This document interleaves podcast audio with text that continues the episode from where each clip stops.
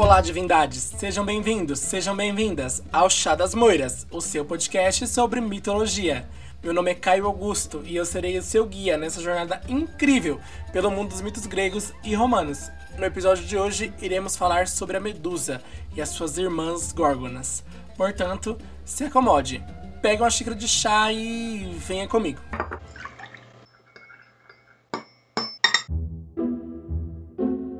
Chá das Moiras, o seu podcast sobre mitologia.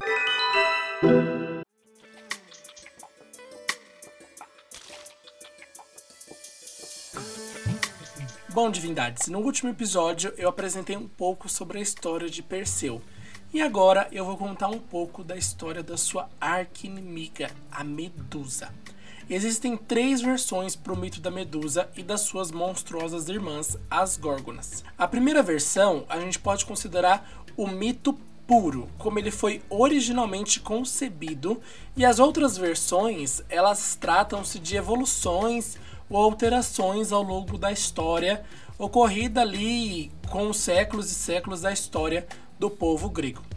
A versão originária, ela diz que Forces e Seto que eram divindades marinhas da primeira geração dos deuses. Eles eram filhos de Gaia, que é a terra, e Pontus, que foi o primeiro deus dos mares. Então, eles tiveram ali Forces e Seto, que eram irmãos, e eles se uniram e deram luz a seres monstruosos. As três irmãs Medusa, Steno e Euríale.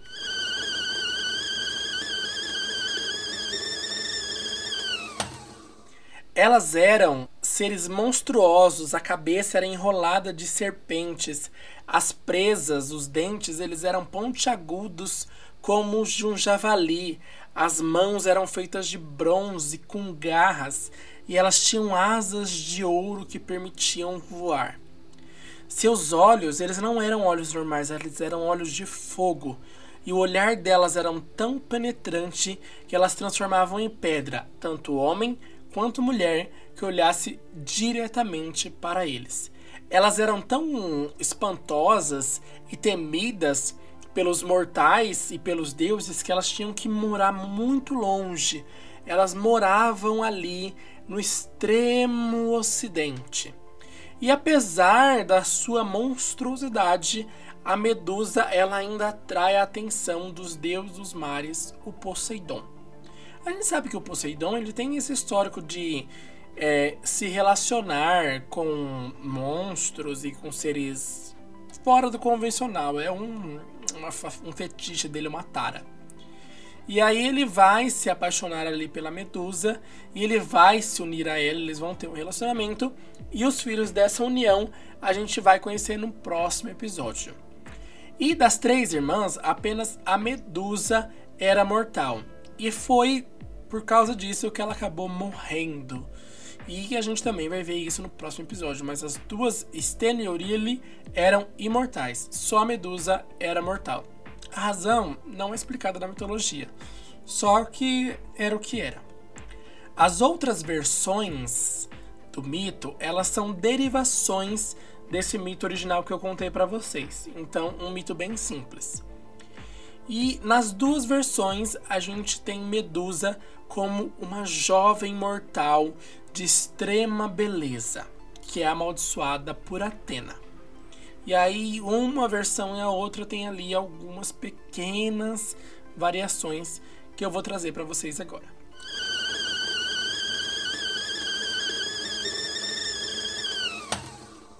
A primeira versão variada ali, que seria a segunda da nossa história, ela fala que a Medusa era uma jovem belíssima e que tinha uma bela cabeleira, belos cabelos longos, compridos, sedosos, aquela coisa de comercial de shampoo.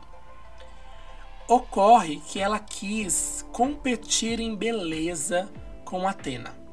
Ela falou: Ai, eu sou muito mais bonita que Atena, olha o meu cabelo, que sedoso. Ai, aquela deusa da sabedoria, ela fica só pensando, não sei quem não deve cuidar dos cabelos. Os cabelos dela devem ser tudo desidratado. Estamos aqui no episódio 39 já desse podcast. E se tem uma máxima que vocês sabem é que os deuses são extremamente orgulhosos.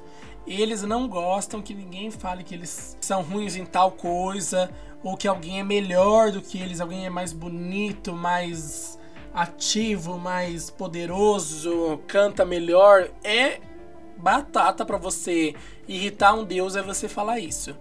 E quando um Deus se irrita, ele nunca vai, poxa, fiquei chateado com o que você falou. Não, o Deus ele vai o quê? Meter pau, vai amaldiçoar, vai criar monstros, vai tirar todo o seu dinheiro. O Deus ele vai te dar um castigo. E foi o que aconteceu com a Medusa nessa versão.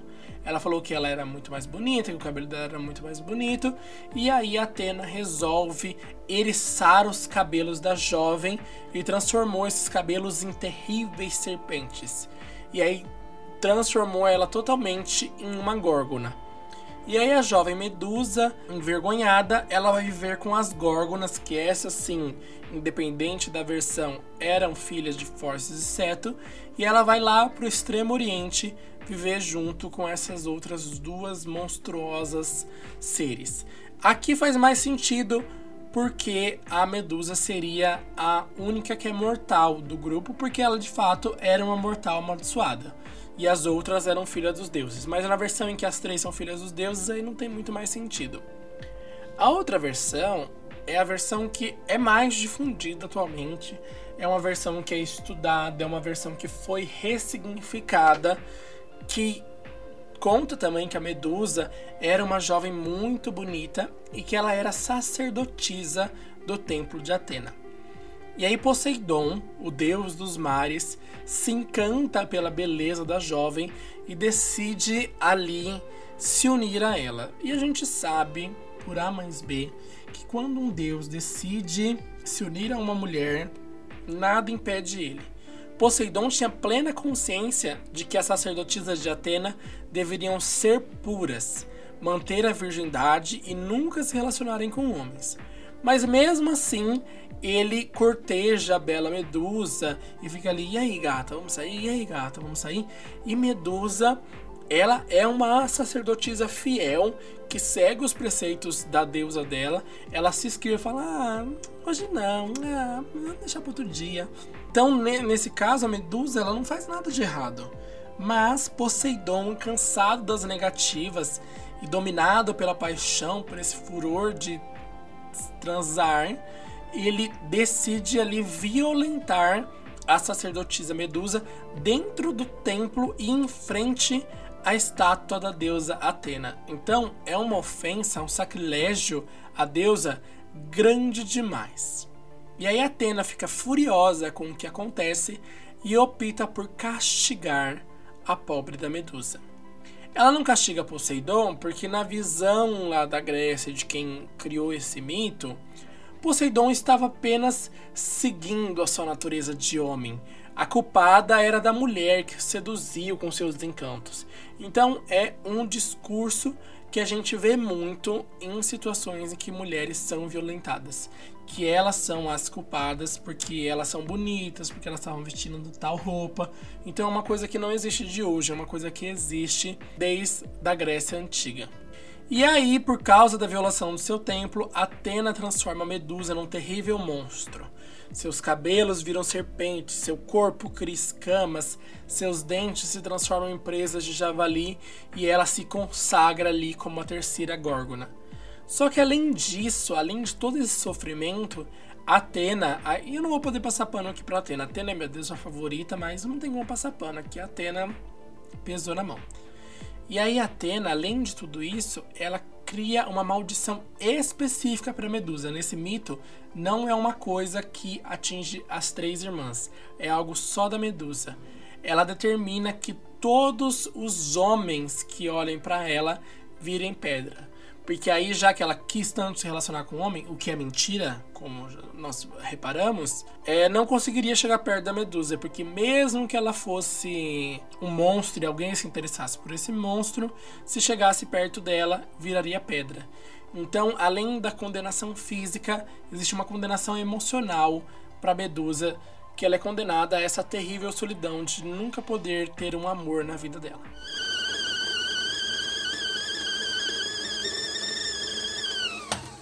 Essas são as três versões do mito da Medusa. E a gente tem que falar aqui nesse episódio, principalmente sobre essa última versão, sobre a situação em que a Medusa passa. Ela se transformou, infelizmente, né? É uma coisa que a nossa sociedade vive. Ela foi ressignificada atualmente, depois de alguns estudos, alguns artigos que saíram, e por causa de uma estátua em que ela está segurando a cabeça do Perseu, ao invés do Perseu estar tá segurando a cabeça dela, dessa questão das vítimas de violência. Ela acabou se tornando um símbolo das vítimas de violência sexual. Porque ela é violentada por Poseidon e depois ela é culpada por toda a sociedade como se fosse culpa dela, porque ela é bonita, porque ela estava vestida de tal jeito, porque o cabelo dela era bonito. E aí ela é culpada de ter tentado o Poseidon. Ah, quem mandou ser tão bonita? A culpa é sua. Então, essa culpabilização que a vítima passa em situações de, de crimes de violência sexual. Então, e depois a transformação dela num monstro, da transformação da mulher que é violentada em algo ruim, em algo negativo, em algo sujo. Então ela se tornou aí esse símbolo atualmente da luta contra a violência sexual contra a mulher. Então ela tem todo esse novo significado dado pela nossa sociedade a essa criatura mitológica que é complexa. Ela não é só um monstro, ela é muito mais do que isso. Ela foi monstrificada, não sei se essa palavra existe, mas ela foi monstrificada pela sociedade por uma coisa que ela não tem culpa nenhuma, nenhuma mulher tem culpa de ser violentada. Então, é, deixo aqui o, o meu apelo se alguma mulher já passou por uma situação dessa, procure ajuda. Você não é culpada pelo que aconteceu. É, é uma situação extremamente complicada. E aí a, a Medusa ela vem para essa significação, essa nova estátua em que ela corta a cabeça do Perseu, então ela reverte esse papel de vítima, ela é um ser ativo, porque além do, do isolamento físico que ela sofre, ela sofre também ali esse isolamento emocional de nunca poder olhar mais para um homem. Então é uma situação muito complexa que é muito estudada atualmente é, essa nova versão, esse novo significado que é dado para a história da Medusa.